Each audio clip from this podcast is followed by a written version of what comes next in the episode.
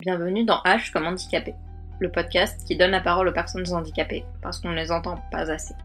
Dans ce troisième épisode sur le thème du tatouage, vous allez découvrir une discussion à trois voix avec cette fois deux invités, Justine et Léa. Nous avons parlé de la réappropriation du corps par le tatouage, de la gestion de la douleur ou encore l'accessibilité des salons de tatouage. Un épisode un peu plus long que les précédents, mais que j'ai pris beaucoup de plaisir à enregistrer et qui, je l'espère, plaira autant qu'à moi, que vous soyez tatoué ou pas. Trigger warning, cet épisode aborde le sujet des cicatrices de mutilation. Déjà, est-ce que vous pouvez vous présenter un petit peu? Bonjour, donc moi c'est Justine, euh, je suis belge, j'ai 35 ans. C'est toujours un peu la question piège, se présenter, on ne sait pas jusqu'où aller, euh, quoi dire, quoi ne pas dire. Euh, je suis née avec une maladie neuromusculaire dont on n'a pas encore vraiment trouvé ce dont il s'agissait. Voilà, j'ai une formation de, journaliste et j'ai euh, animé pendant quatre ans une émission de radio sur la thématique des handicaps, justement. Donc moi, je m'appelle Léa. bonjour à tous. J'ai 25 ans. Je suis conseillère principale d'éducation dans un collège. Donc je suis CPE depuis septembre 2020. Euh, j'ai été diagnostiquée il y a quelques mois avec un trouble de la personnalité borderline, un trouble de l'humeur bipolaire de type 2 et des troubles du comportement alimentaire. Donc euh, voilà, c'est un handicap plutôt invisible puisque voilà, si je ne le dis pas, personne ne peut le deviner. Quel a été votre euh, premier contact avec le monde du tatouage et qu'est-ce qui vous a plu dans ce, dans ce milieu-là? Moi, je me souviens pas vraiment ce qui m'a amené vers le monde du tatouage. Du coup, mon premier souvenir, c'est cette envie euh, de moi euh, exprimer quelque chose via euh, l'art du tatouage. Et donc, cette réflexion autour de quoi faire, pourquoi le faire, où le faire, etc. Mais ce qui m'y a amené, je ne me souviens pas avoir eu des personnes, beaucoup de personnes tatouées autour de moi. Moi, je, viens à la base d'un petit village où il y avait plutôt des personnes âgées euh, pas tatouées. Et donc, le premier contact, je ne, saurais pas vraiment dire ce qui m'a attiré et comment j'ai découvert ça. Mais en tout cas, j'ai très vite et très jeune su que voilà, c'était une forme d'art via laquelle j'avais envie de m'exprimer, en tout cas. Euh, pour ma part, je dirais que c'est quelqu'un plutôt qui m'a permis de découvrir euh, déjà le monde du tatouage dans sa globalité. donc c'est ma fiancée qui était déjà tatoué quand je l'ai rencontré. Donc, euh, donc moi aussi, je suis issue d'un milieu un peu rural où il y a plus de personnes âgées que, que, de, que de personnes tatouées, donc je connaissais vraiment pas le milieu. Et en fait, au cours d'un voyage à l'étranger, j'ai été amenée à, à, me faire tatouer, et c'est là vraiment où j'ai pris conscience que, bah, comme, comme l'a dit euh, euh, ma camarade, que l'art et le fait de se faire tatouer, de se faire ancrer quelque chose, pouvait permettre d'exprimer une émotion euh, autrement que par des mots en fait et c'est là où vraiment j'ai compris que que je pouvais me réapproprier mon corps en racontant mon histoire en racontant ce que je voulais raconter de personnel euh, autrement que par des mots et plutôt avec des images colorées en noir et blanc, peu importe. Donc c'est vraiment au cours de mon premier voyage hors de France que j'ai découvert le tatouage et c'est là où j'ai du coup réalisé mon premier tatouage et où je me suis du coup réapproprié mon corps en me disant vraiment c'est mon corps, je peux en faire ce que je veux et je peux exprimer euh, grâce à ce corps-là et à ce support-là quelque chose de purement artistique euh, et de purement personnel.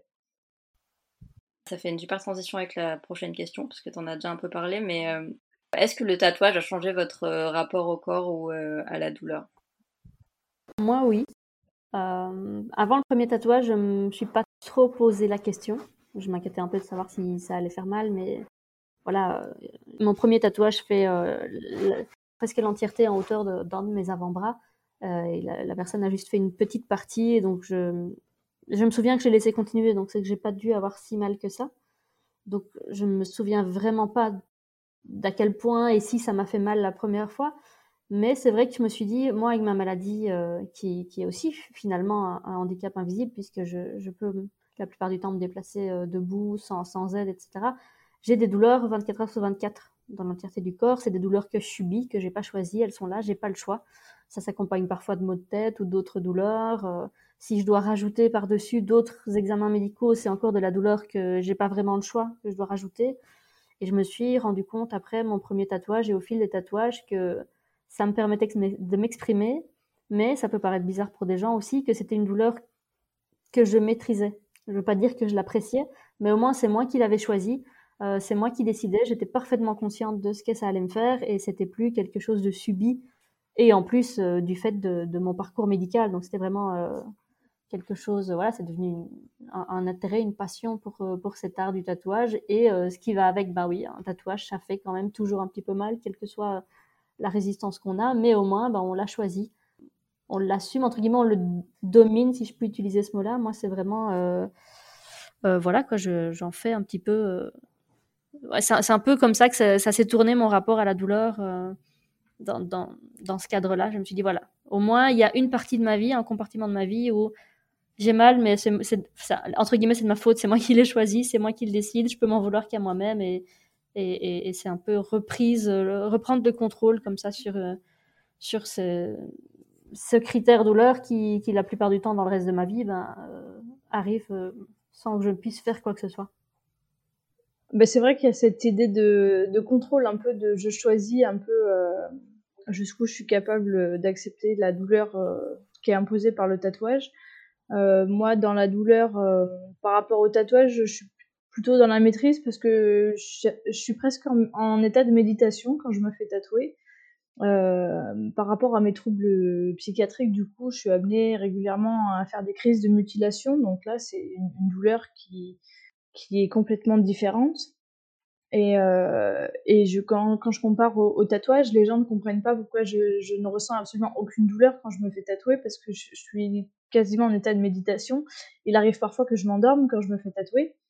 C'est vraiment, il n'y a pas de douleur pour moi quand je me fais tatouer parce que je, je sais quel est l'impact positif et l'impact psychologique positif que ça va avoir sur moi, sur mon rapport au corps, sur mon rapport à, voilà, qu'est-ce que je vais voir plus tard dans le miroir, comment je vais me sentir quand je vais me regarder? Donc en fait, tout l'aspect douleur que ça peut avoir pour certaines personnes, euh, moi c'est complètement occulté et du coup physiquement je le ressens pas. Euh, et donc, du coup, pour en revenir à la question, euh, est-ce que le tatouage a changé votre rapport au corps? Oui, clairement, moi, oui, parce que toutes les cicatrices que ça a pu laisser sur mon corps du fait des mutilations, euh, la plupart des cicatrices que j'ai pu avoir, je les ai fait recouvrir. Donc, j'ai fait ce qu'on appelle des scar cover. Et, et déjà, mon regard a changé sur moi parce que moi, je vois toujours les cicatrices, je vois toujours les marques, mais je vois aussi toute une histoire qui est racontée par-dessus ces cicatrices-là et je vois tout un parcours que, que j'ai réussi à, à combattre, que j'ai, sur lequel j'ai réussi à, à, me, à, me, relever de, dans ce parcours-là. Mais euh, il y a aussi tout le rapport, euh, le, regard que les autres peuvent porter sur ce corps-là. Quand les gens voient des cicatrices et quand les gens voient des tatouages, euh, même si les deux regards sont pas forcément agréables, les deux regards sont quand même différents. Et donc forcément, enfin en tout cas dans mon cas personnel, ça a clairement changé le rapport que j'avais, euh, que le rapport que je me porte à moi est complètement différent depuis que j'ai découvert le tatouage et depuis que que j'accepte en fait l'image que je vois de moi euh, à chaque nouveau tatouage, je vois une nouvelle personne en fait à chaque à chaque nouveau tatouage, c'est comme si j'avais tourné une nouvelle page et je me dis, j'ai réussi à passer cette, euh, cette étape-là dans ma vie, donc je peux me le faire ancrer sur mon corps. Et donc c'est un combat de gagner supplémentaire. Voilà. Pour moi, donc du coup, voilà, c'est pour ça que ça change complètement le rapport que j'ai pu avoir euh, avec mon corps entre les troubles du comportement alimentaire qui changent, euh, bah, voilà, mon corps un coup plus mince, un coup plus gros, etc. Et entre les cicatrices, c'est vrai que que d'un point de vue réappropriation de son corps et d'un point de vue estime de soi, moi, le tatouage a clairement permis de, de, de créer un tournant majeur dans, dans ma confiance en moi et dans, dans ce que je pouvais renvoyer aussi. L'image que je renvoie de moi n'est pas du tout la même depuis que je me suis fait tatouer et depuis que j'ai appris à, à me voir autrement, en tout cas. Ouais, c'est hyper intéressant et euh, je me reconnais vachement dans ce que vous dites toutes les deux parce que moi aussi ça a été euh, ça a été vraiment hyper bénéfique euh, parce que notamment avec le tout premier tatouage que j'ai fait, donc je l'ai fait sur, euh, sur mes jambes, à côté de cicatrices qui viennent d'une opération que j'ai eue quand j'étais plus jeune. Et en fait, ces cicatrices, je les ai cachées pendant, pendant des années. Enfin, j'étais du genre à porter des jeans en plein été par 30 degrés parce que je voulais pas montrer ces cicatrices.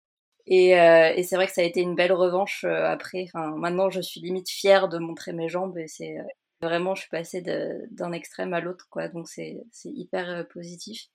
Et aussi, ouais, ce que tu disais, Justine, sur choisir la douleur et choisir choisir d'avoir une, une, aiguille plantée dans plantée dans la dans la peau et que ce soit pas des chirurgiens ou des médecins qui qui l'aient décidé à ta place c'est aussi vraiment génial comme comme sentiment ouais quand je suis sortie quand je suis sortie de chez le tatoueur de chez la tatoueuse pardon. Mon premier tatouage il a été fait à Nantes par l'androginette qui est une tatoueuse absolument géniale que je recommande à tout le monde d'aller voir parce qu'elle est elle est incroyable que ce soit au niveau du tatouage ou humainement. Elle est absolument géniale. Et euh, ouais, et quand je suis sortie du, salon, je suis rentrée euh, à mon Airbnb et j'ai juste pleuré toutes les larmes de mon corps parce qu'il y avait vraiment un sentiment d'accomplissement et de voilà, c'est bon, je l'ai fait, maintenant je peux passer à autre chose. Il y avait vraiment une étape de, de franchie et c'était hyper hyper libérateur. Et si je peux me permettre d'ajouter quelque chose, c'est qu'il y a vraiment une démarche aussi dans le tatouage qui est réflexive. C'est que le tatouage, c'est pas juste l'acte de se faire tatouer, c'est qu'il y a tout, euh, tout ce qu'il y a avant.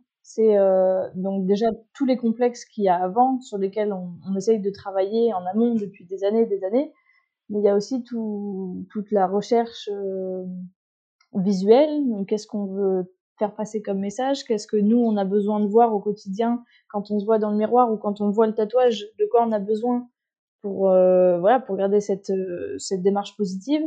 C'est tout, c'est toute une démarche qui demande du temps, qui demande parfois plusieurs mois, parfois plusieurs années pour faire le bon tatouage, euh, pour que ça reste que ça reste quelque chose de positif et de dynamique quoi, qu'on reste dans une démarche dynamique et, qu'on ne le regrette pas.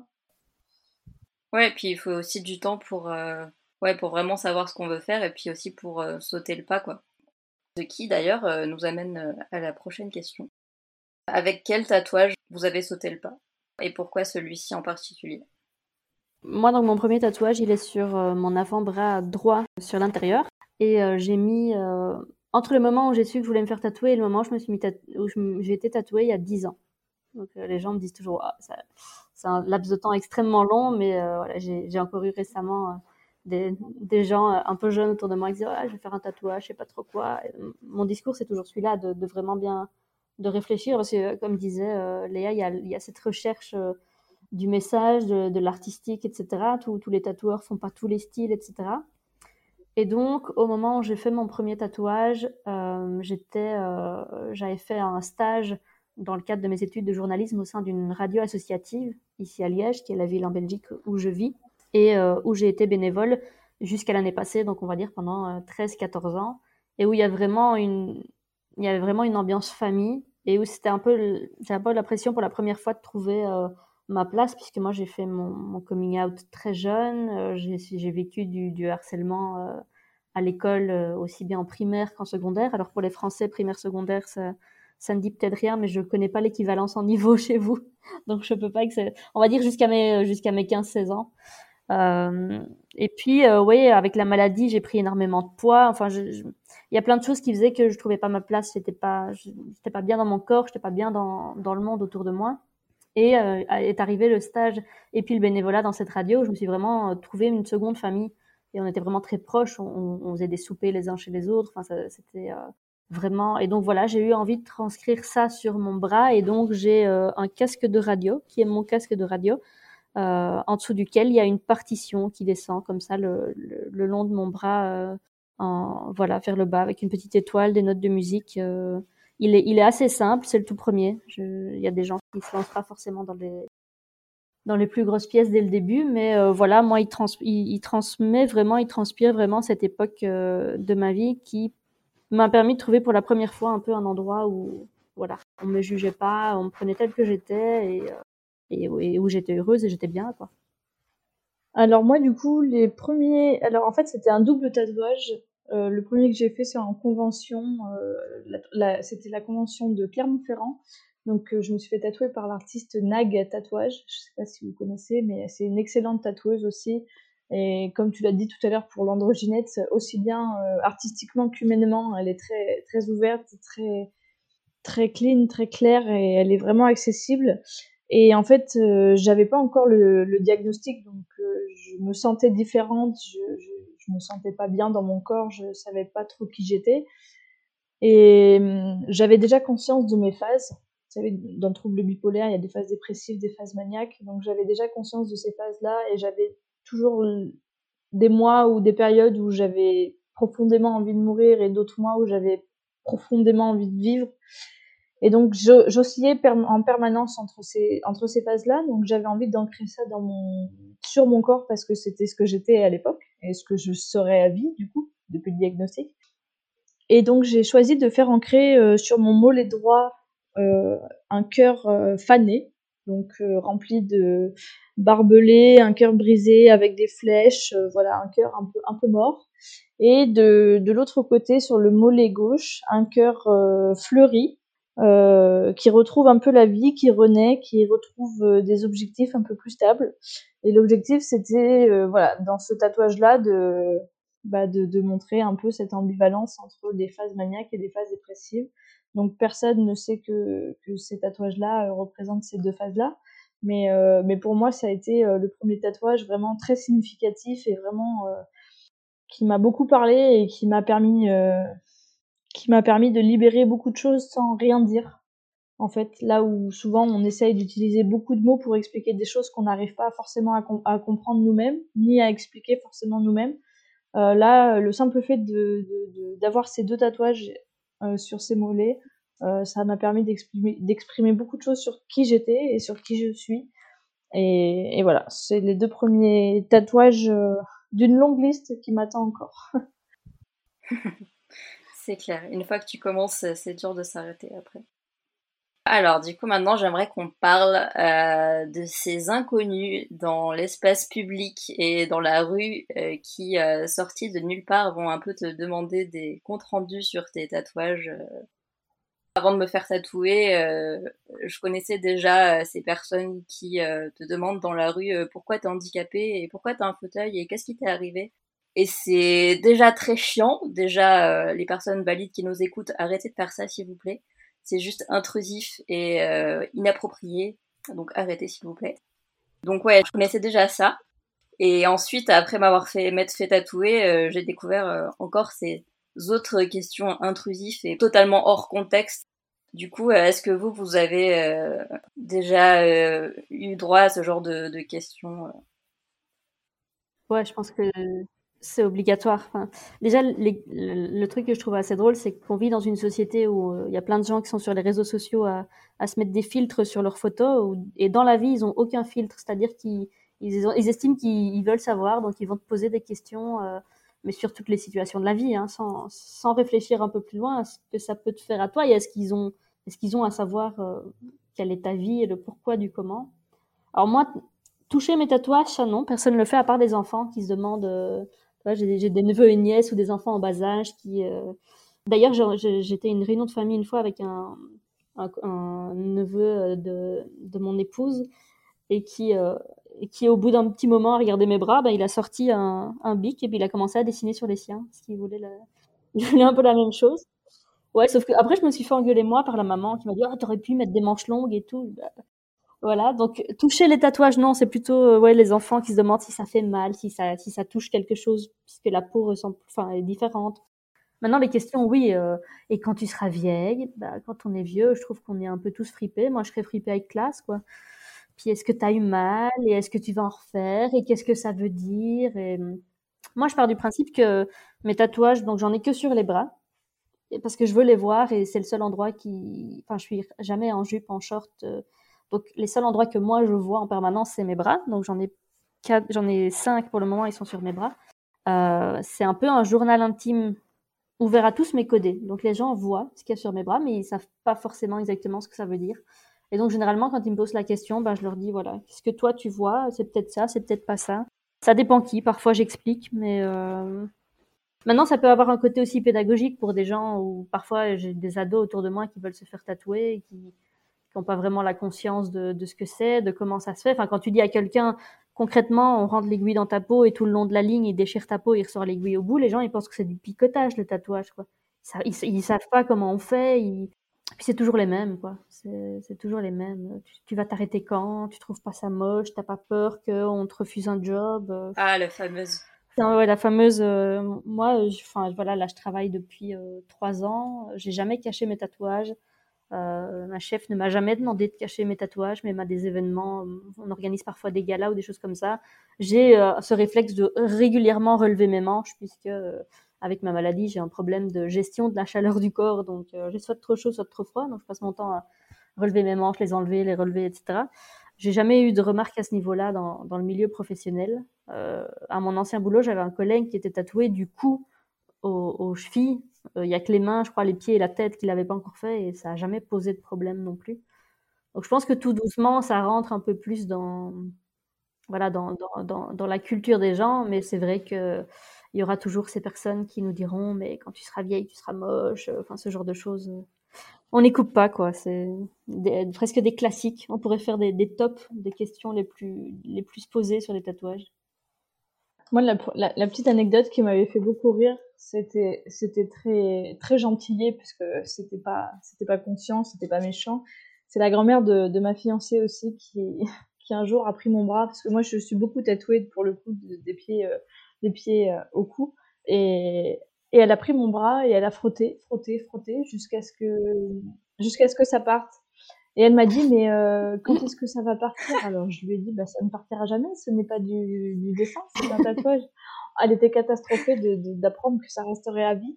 Mais voilà, donc ça c'était une, une, petite, une petite anecdote mignonne parce que c'était c'était innocent. Mais euh, sinon j'ai beaucoup de, j'ai pas eu beaucoup de gens qui m'ont touché euh, sans mon consentement par rapport à mes tatouages. Euh, heureusement, parce que alors là j'aurais dégoupillé. Par contre, c'est vrai que des questions intimes et des questions indiscrètes euh, concernant la signification, euh, ça c'est à chaque fois. Qu'est-ce que ça veut dire? Pourquoi cet endroit-là? Pourquoi ce, cet artiste-là? Et pourquoi? Alors, les pires questions, moi, que je trouve gênantes, c'est les scar covers. C'est-à-dire que déjà, on va me poser la question de pourquoi j'avais ces cicatrices-là? D'où elles viennent et pourquoi et comment et quand et où. Et ensuite, on va me poser la question de pourquoi avoir choisi ce tatouage-là pour recouvrir cette cicatrice-là. Donc on rentre dans une dimension euh, très personnelle de ma vie et de, de mon parcours que j'ai pas du tout envie d'étaler. Puis quand on est pris de court par ces questions, c'est vrai que c'est pas toujours évident de de botter en touche. Enfin, des fois, je sais pas quoi répondre. Alors souvent, je, je réponds que ça les regarde pas et que j'ai pas envie de de développer. Mais c'est vrai que le, côté sans filtre, comme tu disais Justine, le côté sans filtre des gens euh, qui osent poser des questions aussi intimes qu'on ne poserait même pas à quelqu'un euh, qu'on ne connaît pas d'habitude, euh, c'est tellement déconcertant que ben, parfois j'en reste bouche bée et je suis bloquée et je n'y arrive pas à répondre. Après, j'ai remarqué moi dans le cadre de mon travail que avant d'être CPE, j'étais AED. Donc AED, c'est assistant d'éducation, c'est surveillant dans des établissements scolaires. Et là, le fait que j'avais des piercings et des tatouages ne plaisait pas du tout. Dans les établissements où j'étais, il fallait que je les cache. Et depuis que je suis cadre, depuis que j'ai eu mon concours, comme j'ai changé de statut, eh ben, j'ai pas du tout le même regard. J'ai pas la même position sociale, j'ai pas le même statut social, donc du coup, on ne me regarde pas de la même façon. Alors, souvent, quand on, me voit avec des tatouages, on me regarde un peu bizarre. On, on doit se dire intérieurement, ah, elle est cadre et elle a des tatouages, c'est particulièrement bizarre. Mais du coup, on ose moins, on, ose moins me faire de remarques parce que je suis cadre. Mais ce qui en dit quand même long sur la société et sur les mentalités des gens, c'est que quand tu es cadre, on ne te fait pas de remarques, mais quand tu n'es pas titulaire, on t'en fait. Donc il y a un côté, euh, un côté de voilà le choc des cultures et le, voilà on te permet des, des remarques quand tu quand tu n'es pas titulaire et ça c'est un côté qui m'énerve profondément. Pour le moment, je touche du bois, j'ai pas eu de remarques depuis que depuis que je suis CPE sur mes tatouages et je, je ne les cache pas et je, je n'en fais pas non plus. Euh, je, je, suis pas nue non plus quand je vais au travail pour ne pas non plus les montrer, mais je, je ne les cache pas euh, comme je peux le faire quand j'étais assistante d'éducation avant. C'est vrai que c'est un côté pédagogique parce que les professeurs d'art plastique, par exemple, peuvent s'en servir pour travailler avec les, les, les, élèves sur les dégradés de couleurs, sur les techniques, le réalisme, le néo-traditionnel, sur plein de choses. Donc, euh, en fait, selon l'ouverture d'esprit des gens, ça, ça, va avoir un apport euh, bénéfique ou pas. Moi, j'ai deux, deux, petites anecdotes là-dessus. Euh, la première, c'était à la Pride de Montpellier. Donc, j'étais en short et il y, a deux, y a deux personnes qui arrivent et qui me demande mais pourquoi tu l'as fait dans ce sens-là? Parce que le tatouage il est dans mon sens pour que moi je puisse le lire. Et elles sont arrivées, elles m'ont demandé pourquoi je l'avais fait dans ce sens-là. Et je leur ai répondu, bah, parce que je l'ai fait pour moi. Et elles m'ont dit du tac au tac, euh, mais non, tu l'as fait pour nous. Et du coup, j'ai répété, bah non, je l'ai fait pour moi. Et ah, ok, d'accord. Et elles sont parties comme ça. Et j'ai trouvé ça, mais tellement. Ouais, j'ai même pas les mots. parce que, ben voilà quoi, je suis quand même montée jusqu'à Nantes. J'habitais à Lyon à l'époque. J'ai fait Lyon-Nantes pour me faire tatouer. Après, il y a le, prix du tatouage, le, temps de la séance, euh, payer le, les transports, l'hébergement, tout. Et oui, et après je vais le faire pour les gens, bien sûr. Et euh, non, non, je fais pas ça pour me pour me la péter auprès des gens, quoi. C'était euh, c'était assez euh, ouais déconcertant comme remarque. C'est un peu le concept des gens qui te disent mais tu vas pas regretter d'avoir fait ce, ce tatouage-là ou ce design-là à un moment? Mais on, on, s'est pas levé un matin en voyant un logo dans la rue en se disant je vais me le mettre sur l'épaule, quoi. C'est, enfin, si, il y a des gens qui font ça, il y a des effets de mode, euh, comme il y en a partout. Euh, je veux dire, euh, on a tous vu ces gens avec ces étoiles sur les coudes, comme à Mosiman, les filles qui ont des clés de sol ou ceci, cela. Il y a des gens qui... Mais généralement, quand tu fais des grosses pièces comme ça, surtout, c'est c'est réfléchi, ça, ça veut dire quelque chose. Et au final, quand bien même on le regretterait, c'est quand même notre bras. Quand bien même tu le regretterais dans dix ans, si tu l'as fait sur le moment, c'est que à l'instant où tu l'as fait, il te paraissait nécessaire de le faire.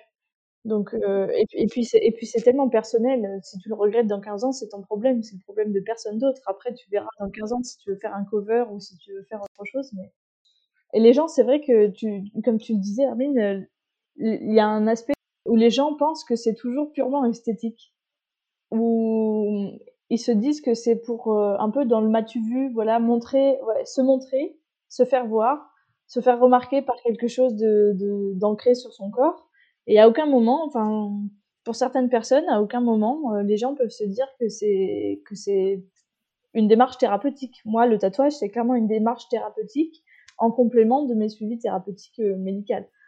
Et donc, ça, ça, rejoint un peu la, la question qu'on a osé te, te, te poser. Euh, pourquoi tu l'as fait dans ce sens Mais je, suis, je suis un peu choquée de cette question. C'est que c'est tellement personnel, tellement oui, un tatouage, c'est tellement personnel et intime que c'est pas une question qu'on est censé poser, quoi. C'est pas pour les, pour les autres qu'on le fait, c'est vraiment pour soi, corporellement, physiquement, psychologiquement. C'est vrai qu'il y a des questions, on se demande pourquoi en 2021 il existe encore ce genre de questions. C'est clair. Et ouais, j'ai une deuxième anecdote. Et là, cette fois, j'étais en Angleterre. J'étais dans une gare et genre, je rentrais dans un ascenseur avec mon fauteuil. Et juste derrière moi, il y a une, dame qui arrive avec une poussette. Et puis qui, d'un coup, du coup, moi, j'étais, euh, j'étais pas face à elle. Je l'ai pas vue arriver, quoi, vraiment. Et d'un coup, elle se penche vers moi et elle me demande, genre, est-ce que c'est un tatouage? Et j'avais une jupe et limite, elle a un peu soulevé ma jupe pour euh, voir le tatouage, quoi. Et vraiment, je l'ai pas vue arriver. Enfin, c'était, c'était hyper intrusif. J'ai, pas du tout aimé ce moment-là. Mais déjà, la question, est-ce que c'est un tatouage? Non, c'est une tache de naissance. ça se voit, quoi, quand même. Puis oser, oser soulever le vêtement de quelqu'un euh, sans son consentement, euh, euh, juste pour vérifier une information que tu juges toi utile de vérifier, alors que tu n'as même pas demandé l'autorisation de la personne concernée, c'est d'un manque de respect inouï, quoi. C'est clair, ouais. Je pense que c'est important de rappeler que le consentement ne disparaît pas avec les tatouages. Il part pas en dessous des tatouages, il est toujours là et il faut demander avant, avant de faire quoi que ce soit. Alors, question suivante. Est-ce que vous avez été confronté à des problèmes euh, d'accessibilité ou, ou est-ce que, par exemple, on a déjà euh, refusé de vous tatouer euh? Moi, non. Enfin, au niveau de l'accessibilité, non. Comme je disais, ayant un handicap invisible, me déplaçant majoritairement en marchant, à part la dernière fois, enfin, la dernière pièce qui s'est fait en deux fois tellement ça a duré longtemps, euh, je l'ai d'abord fait en convention avec la tatoueuse et puis j'ai dû aller dans son studio euh, qui est totalement de l'autre côté de la Belgique. Et là, c'était un studio au fin fond d'une cour avec euh, des vieux escaliers. Enfin, j'ai un peu galéré à, monter jusque-là, mais à part ça, non. et refuser de me tatouer. On m'a déjà posé la question. Est-ce que et je me suis posé moi-même la question. Et je réagis d'ailleurs après chaque tatouage. J'ai une crise de douleur de d'environ deux semaines au niveau du membre qui a été tatoué. Donc, euh, comme si on m'avait un peu, euh, c'était un peu servi de mes bras comme punching ball, euh, c'est à chaque fois. Mais encore une fois, c'est moi qui l'ai décidé et je le sais. Mais on m'a jamais dit non parce qu'en plus ils se voient pas, donc si j'en parle pas, enfin les, les tatoueurs peuvent pas savoir. La dernière tatoueuse, voilà, elle était vraiment, on a vraiment beaucoup discuté parce que j'ai fait un tatouage à, symbolique un peu anti-validisme avec un message dans cette portée-là. Donc on a beaucoup discuté de, mon handicap, des handicaps en général, enfin de, cette thématique. Mais sinon, généralement, je le dis pas, donc forcément, il n'y a, pas, a pas trop de questions par rapport à ça. Moi, moi c'est un petit peu pareil, étant donné que j'ai un handicap invisible. Si je ne le dis pas, personne ne le voit, personne ne peut le deviner. Donc, à partir du moment où, où je peux me déplacer euh, toute seule en, marchant, euh, l'accès au shop est, très facile pour moi. Euh, après, j'ai la chance aussi d'avoir rencontré des tatoueurs qui ont été très compréhensifs parce que j'explique beaucoup. Je prends beaucoup le temps, moi, pour trouver mon, tatoueur. je passe beaucoup par le dialogue et j'explique euh, la signification de chaque tatouage et j'ai à cœur euh, de faire en sorte que le tatoueur comprenne parfaitement bien la signification du tatouage pour qu'il puisse me le, enfin, me tatouer correctement. Et donc là, récemment, euh, ça a été des tatouages en lien avec la bipolarité, la, personnalité borderline. Donc là, le, tatoueur a été obligé de, bah, de prendre en compte du coup ce handicap. Et il a été très très compréhensif, il n'a pas posé de questions indiscrètes, il a pas, il a été très très bien. Euh, par contre, euh, ma belle-mère qui a été dans ce dans ce même shop bah, récemment et qui pour le coup venait de se faire opérer des genoux et qui a un, handicap physique, euh, là s'est retrouvée un peu confrontée à, un accès difficile puisque le, bah, le tatoueur tatoue au sous-sol, donc il y a deux étages à descendre sachant qu'elle marche, euh, qu'elle marche très très mal toute seule. Euh, voilà, là la question de l'accessibilité physique se posait, donc ça a été compliqué. Il a fallu anticiper, se poser la question de comment elle allait descendre. Donc, et là, par exemple, le shop dans lequel je, je suis allée récemment, la porte d'entrée, tout simplement, la porte d'entrée ne permet pas d'accueillir quelqu'un qui est en fauteuil roulant parce que la porte d'entrée est trop petite. Donc voilà, l'accès pour les personnes ayant un handicap invisible euh, se fait normalement, j'ai tendance à dire, mais l'accès pour les personnes ayant un, handicap visible, par exemple pour les fauteuils roulants, là, dans ce shop-là en tout cas, n'est pas possible. Donc, j'ai déjà vu des personnes en fauteuil roulant dans ce shop-là être reçues à l'extérieur, ce qui pose quand même la question de la... Enfin, franchement, c'est quand même très limite d'un point de vue égalité, d'un point de vue respect, c'est quand même euh, franchement limite. C'est vrai qu'en y réfléchissant, quand je vois les, les, les shops de tatoueurs de tatoueurs que je connais ici où, j'ai été, ils cherchent toujours ce côté un peu vintage du lieu, on dirait, pour certains. Et, de fait, vintage, ça fait un vieux truc mal adapté avec un escalier rouillé dans un coin. Avec... moi, les shops que j'ai en tête, c'est vrai que moi, j'ai jamais dû aller me faire tatouer à un moment où j'étais particulièrement en crise et où j'avais besoin de mon fauteuil roulant. J'ai moi pu y avoir accès, mais c'est vrai que je pense que j'ai pas mal d'amis qui, à qui ça poserait problème d'aller dans les, dans, dans, les, dans les endroits où moi j'ai l'habitude d'aller. Ouais, je pense que c'est ouais, important de rappeler que les salons de tatouage ne sont pas exclus euh, du manque d'accessibilité. Pour mon dernier tatouage, euh, j'ai dû carrément monter euh, deux étages en marchant parce que c'était un vieux bâtiment et qu'il n'y avait pas d'ascenseur. Et, et voilà, j'ai pu le faire parce que je, donc je me déplace en fauteuil roulant, mais je peux aussi marcher un petit peu. Et donc j'ai pu le faire parce qu'il y avait une rampe et que, et que le tatoueur m'a aidé à monter. Mais clairement, euh, clairement à la fin j'étais j'étais crevée quoi. Et je fais pas, je vais pas me faire tatouer pour euh, si je veux faire de la gym, je vais chez le kiné quoi. C'est ça. du coup ouais, il y a, y a, encore beaucoup de problèmes d'accessibilité et aussi, euh, enfin c'est pas pour rien que je pose cette question. Hein. Il y a aussi pas mal de discrimination au niveau euh, que ce soit les personnes les personnes non blanches ou les personnes grosses qui ont qui ont plus de mal à se faire tatouer parce que des, tatoueurs refusent de les tatouer. Il y, a, beaucoup de témoignages comme ça euh, qui, qui, sont assez révoltants. Si vous avez été victime de violence ou de discrimination dans le milieu du tatouage et que vous souhaitez témoigner de manière anonyme, vous pouvez le faire sur le compte Instagram Balance ton tatoueur.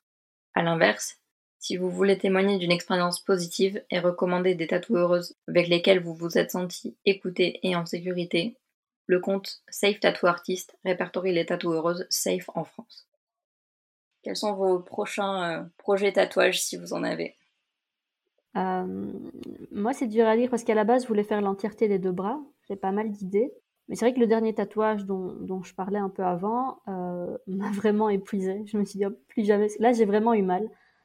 Donc, j'ai vraiment fait toute une pièce qui prend l'entièreté de mon épaule. Euh, avec, euh, voilà, j'ai remplacé le disable en anglais par yesable. j'ai un petit personnage en fauteuil roulant avec ma canne. Par-dessus, il y a une petite tasse un peu ébréchée qui ressemble un peu à Zip dans La Belle et la Bête avec une noiraude du monde Ghibli dedans, avec euh, une grande euh, poche de perfusion dans laquelle il y a des, des pétales qui, qui, rappellent les fleurs sur l'alliance de mon épouse. Euh, le tout sur une feuille, parce que comme je suis journaliste, un peu une feuille, il y a des, il y a des lignes bleu ciel tout en dessous. Donc c'est vraiment une grosse pièce qui, qui, qui, qui a dû se faire en deux fois. J'ai vraiment douillé cette fois-là. Et après, je me suis dit, plus jamais, comme on peut se le dire parfois. Ça commence tout doucement à me passer, ça commence à me manquer, mais j'ai tellement d'idées c'est difficile parce que j'ai envie, j'ai vraiment envie que ça ait du sens, j'ai vraiment envie de réfléchir les choses correctement. Et je suis, c'est peut-être le confinement qui fait ça aussi dans cette partie de ma vie où j'ai plus les idées claires, où je suis un peu épuisée de, de réfléchir les choses correctement. Et je pense pas que je suis en état de définir un projet tel que je le voudrais pour le moment. Donc, pour le moment, j'ai un peu mis tout ça en pause. Et puis surtout, voilà, les, les finances sont plus forcément là. C'est quand même un sacré budget, on se rend pas toujours compte. Donc, des projets, il y en aura, parce qu'il me reste de la place euh, sur mes avant-bras et puis j'ai toute une épaule nue. Mais euh, c'est encore à, à mûrir et, à définir correctement pour être sûr justement de, de trouver le, le, bon message pour moi-même. Alors moi, j'ai encore tellement de place que j'ai tellement de projets en tête, je ne pourrais pas tous vous les expliquer là maintenant, ce serait trop court. Euh, en août, je pars en Espagne pour terminer mon bras gauche. Et donc euh, c'est un thème un peu automnal. Donc j'ai fait un hibou et un et un éléphant sur l'avant-bras euh, gauche. Donc je termine avec un avec un renard et un écureuil.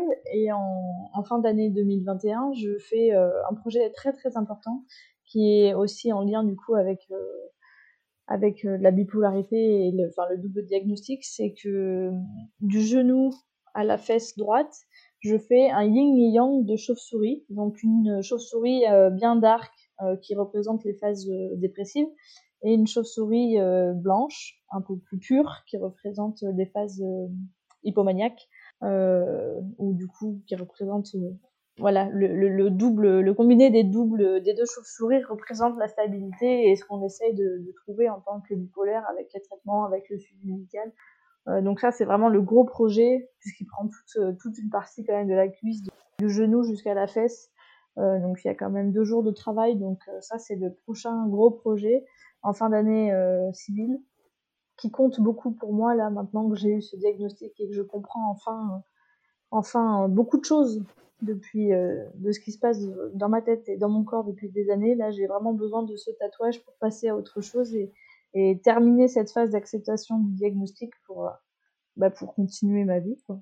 Donc là, j'ai vraiment hâte de faire ce, ce, tatouage.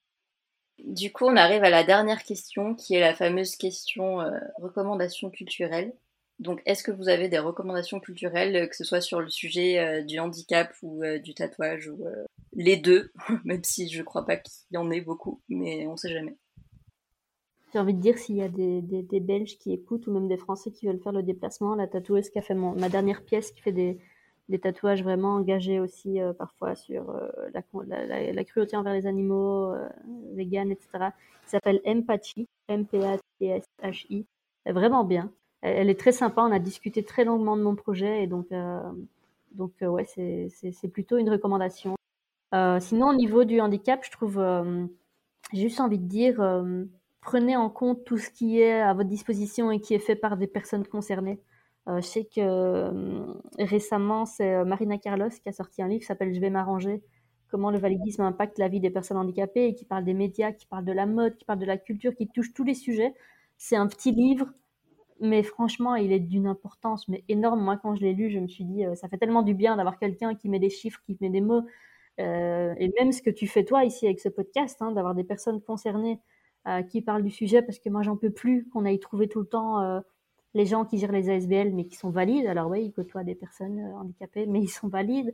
De, ou alors les, gestionnaires d'institutions ou, des personnes pas du tout concernées et on n'est on, on jamais nous écoutés et donc dès qu'il y a quelque chose qui se fait. Il y a Elisa Horace aussi qui a sorti un, livre qui est un, roman plutôt, qui est vraiment, qui voilà, c'est quelqu'un d'engagé, c'est des personnes concernées qui ont une parole claire, importante et qui sont pas juste là pour pour dire ah ça va pas, mais pour dire la situation telle qu'elle est et qui ont une vraie connaissance du sujet, comme comme je pense on l'a toutes les trois ici selon nos, nos histoires de vie. Donc, euh, ouais, j'aurais envie de dire ça, écouter et aller chercher après la parole des personnes concernées, que ce soit en livre, que ce soit en podcast, que ce soit en, interview. Bon, on sait que dans les films, etc., on est encore euh, assez mal représenté. Donc, euh, ça, ça, commence, mais ça reste compliqué de trouver des, bonnes références. Mais voilà, écoutez-nous. D'ailleurs, j'avais recommandé le, livre de Lisa Rojas dans le premier épisode du podcast. Et Léa, du coup, est-ce que tu as des recommandations? Euh, Alors moi, je dirais, d'un point de vue film, euh, j'ai vu récemment le film euh, Fou de toi sur Netflix, qui traite de la bipolarité. donc voilà, je, cite particulièrement celui-là parce que je me sens bien sûr particulièrement concernée. donc c'est un des rares films que je vois traiter aussi spécifiquement ce trouble-là. Donc alors après oui, effectivement, il y a des choses à redire mais au moins euh, on parle du trouble et on, moi je l'ai trouvé plutôt bien, plutôt bien fait. Donc forcément il y a des débats sur le sujet, mais je l'ai trouvé plutôt bien fait. Après il y a des comptes Instagram qui sont plutôt pas mal, qui, qui font beaucoup de prévention. Euh, je pense euh, à planetpsy.trouble bipolaire, qui est un compte Instagram tenu par des des étudiantes en, psychiatrie qui sont accompagnées par un, par un docteur en psychiatrie et, euh, et d'autres comptes euh, de prévention. Euh, d'un point de vue plutôt tatouage, je citerai, j'ai jamais eu la chance de la rencontrer pour le moment, mais je pense à une, une artiste particulièrement engagée qui est axée sur l'inclusif. c'est Poulby Tattoo.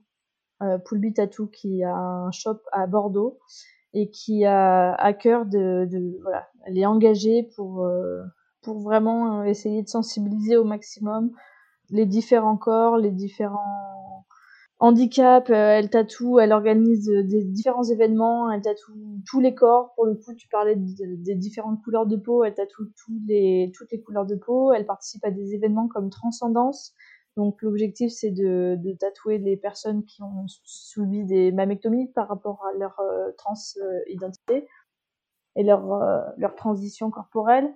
Euh, donc voilà, elle, participe vraiment à des événements intéressants et elle est vraiment euh, humainement incroyable. Elle a une sensibilité euh, vraiment incroyable et elle est, elle fait vraiment beaucoup de prévention et, quand elle quand elle fait ces formats de je propose j'ai besoin, donc ça c'est autre chose que de que du tatouage, mais du coup ça permet à toute sa communauté qui la suit de s'offrir des services, que ce soit psychologiques ou matériels ou juste être là pour discuter. Et moi, grâce à, grâce à elle, j'ai rencontré plein de gens qui avaient aussi de troubles de la personnalité borderline ou de troubles bipolaires.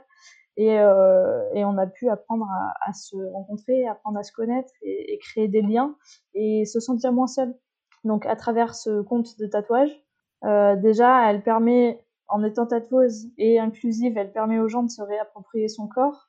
Mais en étant inclusive et humaine et engagée, elle, elle permet aux gens de se voilà, de s'accepter soi-même et d'accepter les autres en faisant beaucoup de prévention et de sensibilisation. Donc, s'il y avait vraiment une artiste à, évoquer aujourd'hui dans le, dans le monde du tatouage, c'est vraiment Poulby Tattoo que, que, je, que je citerai.